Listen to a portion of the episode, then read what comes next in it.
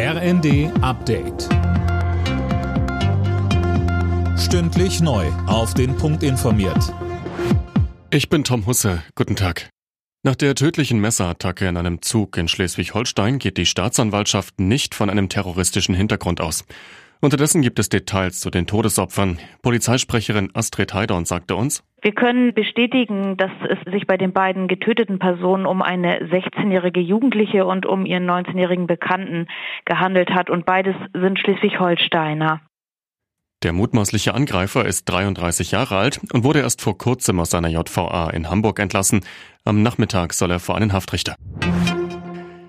Die ersten Leopard-Kampfpanzer kommt Verteidigungsminister Pistorius zufolge Ende März in der Ukraine an. Bei seinem ersten Truppenbesuch heute in Sachsen-Anhalt sagte er, dass in den nächsten Tagen zunächst die Ausbildung der ukrainischen Soldaten am Marder startet, etwas später dann auch am Leopard. Im Koalitionsausschuss gilt es für Kanzler Scholz heute vor allem zwischen FDP und Grünen zu vermitteln. Seit Monaten streiten sie über jede Menge Themen, wie schnellere Genehmigungsverfahren beim Straßenbau. Verkehrsminister Wissing widersprach bei NTV den Befürchtungen der Grünen, das sei umweltschädlich. Menschen fahren nicht, weil es Straßen gibt, sondern weil sie mobil sein wollen.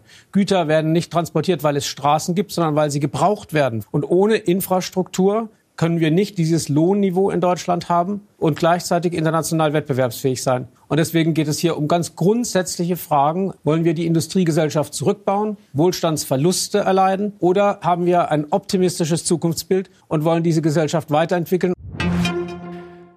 Ex-US-Präsident Trump darf demnächst wieder Facebook und Instagram nutzen. Der Mutterkonzern Meta will die zweijährige Sperre gegen ihn beenden. Nach dem Sturm von Anhängern Trumps aufs US-Kapitol wurde er von den Plattformen verbannt. Alle Nachrichten auf rnd.de